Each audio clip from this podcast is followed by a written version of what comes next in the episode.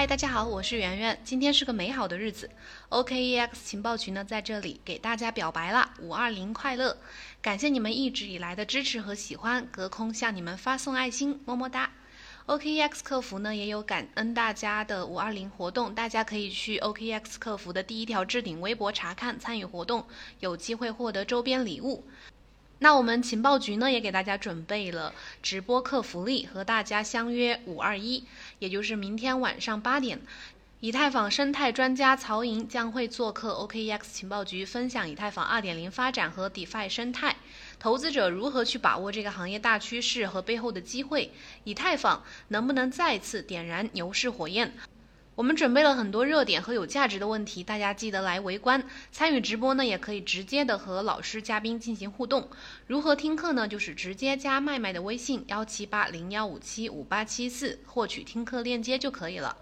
今天节目呢，跟大家分享一下，呃，讲一下这个比特币减半之后的最新的发展情况。距离呃减产日过去已经一周多了，比特币减产之后呢，链上数据发生了巨大的变化，比如链上手续费暴涨、算力大跌，还有比特币网络拥堵、矿机关机，还有矿业迁徙等等这些。同时呢，比特币的生态也发生了变化，比如矿工的挖矿收入大幅的下降，整个比特币矿业呢蠢蠢欲动，暗流涌动。S 九矿机呢面临关机等等。那减产以后这些变化的具体细节是什么呢？这些变化又是否能促使牛市的到来呢？我跟大家详细的讲讲这些其中的细节。第一点最大的变化呢，就是算力大跌，比特币网络拥堵，链上的手续费收益大幅的增长。比特币减产之后，大量低效能的矿机被迫关机，算力突然下跌，导致网络出块急剧的下降，全网的手续费达到了呃创下了近期的新高，因此矿工手续费收入也大幅的增加。根据 Glassnode 的最新数据显示，矿工目前呃将近百分之十五的收入都是来自交易手续费，这是从二零一八年年初以来的一个最高的水平。呃，此外呢，根据 Bitinfochess 的呃数据，比特币的平均交易费已经飙升到了最高，达到了六点四美元。出块时间的间隔也明显的延长了，这一点呢就导致了链上的交易速度明显的放缓了。截止到北京时间的五月十九日，比特币的网络二十四小时最近的 TPS 的，也就是交易速率啊，是三点三七笔每秒，和日常的水平相比呢下降了不少。低效的网络处理效率导致了全网待确认交易大幅度的增加。TokenView 区块浏览器数据显示，最近二十四小时比特币链上交易额是一百一十九点三二万比特币，环比上升了百分之十一点五。链上交易数是大概是二十八点三三万笔，环比也上升了百分之九点七七。目前全网待确认交易笔数达到了四万五千四百笔。那在矿机方面，比特币减产之后呢，包括蚂蚁 S 九在内的四十多种矿机呢，都达到了关机价格。对于目前这些能耗比最优的，比如这个蚂蚁 S 十九 Pro，在同等的条件下呢，它的电费占比也达到了百分之二十九。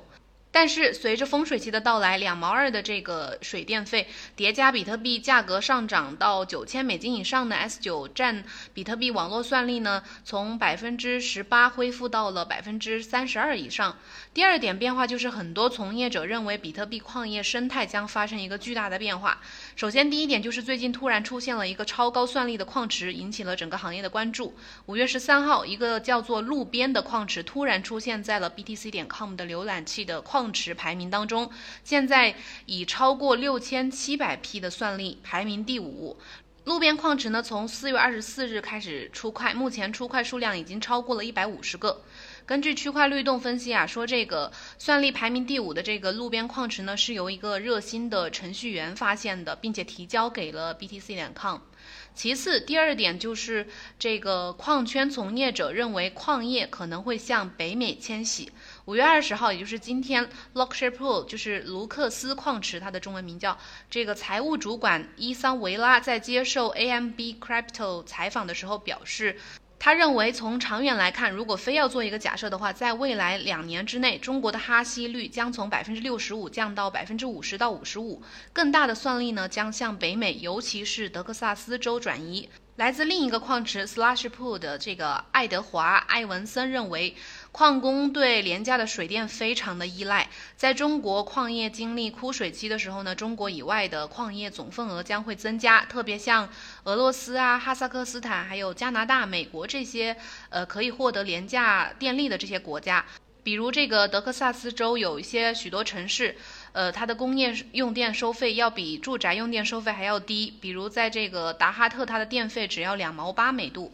第三个变化，第三个这个比特币方面最大的变化就是被质押在 DeFi 当中的比特币在大幅度的上涨，这或许就预预示着比特币生态的一个新的变化。根据 Glassnode 的数据显示，目前交易所的比特币余额已经降到了一年的最近一年的一个低点，目前正在经历历史上规模最大、持续时间最长的一个下降趋势。B 网首席技术官保罗·阿多诺表示，这个大笔 OTC 订单可能是导致最近交易平台。比特币余额大幅减少的一个原因，但是与此相反呢，交易所的这个以太坊数量却在大幅度的上涨，达到了大约一千八百万枚的历史新高。同时，锁定在 DeFi 当中的以太坊数量也有所下降，但是锁定在 DeFi 当中的比特币数量在明显的上升，目前数量已经超过了三千两百枚比特币。那么，比特币生态的变化对牛市会有哪些影响呢？莱比特矿池创始人江卓尔在近期的一个直播活动当当中认为呢，这个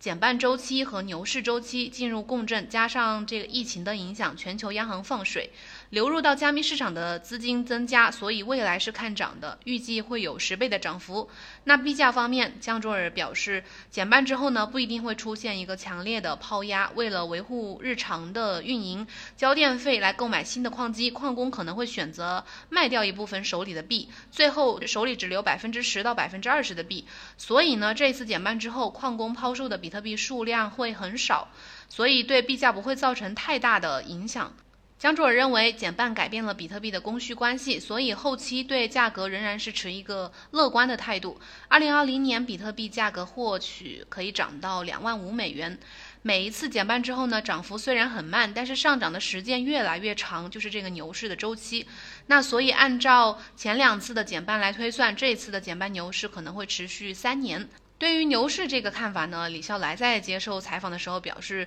二零二零年牛市终究会来的，牛市之后呢，终究还会有熊市，熊市总是比牛市更长，这是发展规律。在这个世界，唯一有效的方法呢，就是长期持有。李笑来表示，巴菲特被当作传奇，他做的事情其实没有那么复杂，他就是一个长期持有者，虽然也有一些短期的调整，但是总体来看，他也是一个长期持有者。所以，当你购买一个资产的时候，唯一判断标准就是资产会不会长期持有，或者说值不值得长期持有。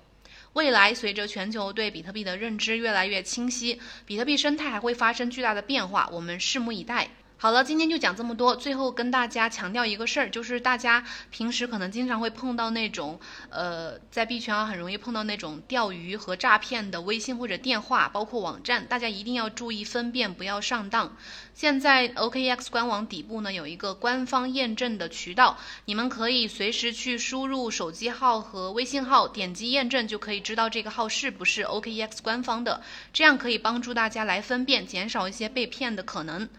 最后呢，再次感谢大家对 OKEX 以及我们 OKEX 情报局的支持，感谢收听，我们明天晚上同一时间再见，拜拜。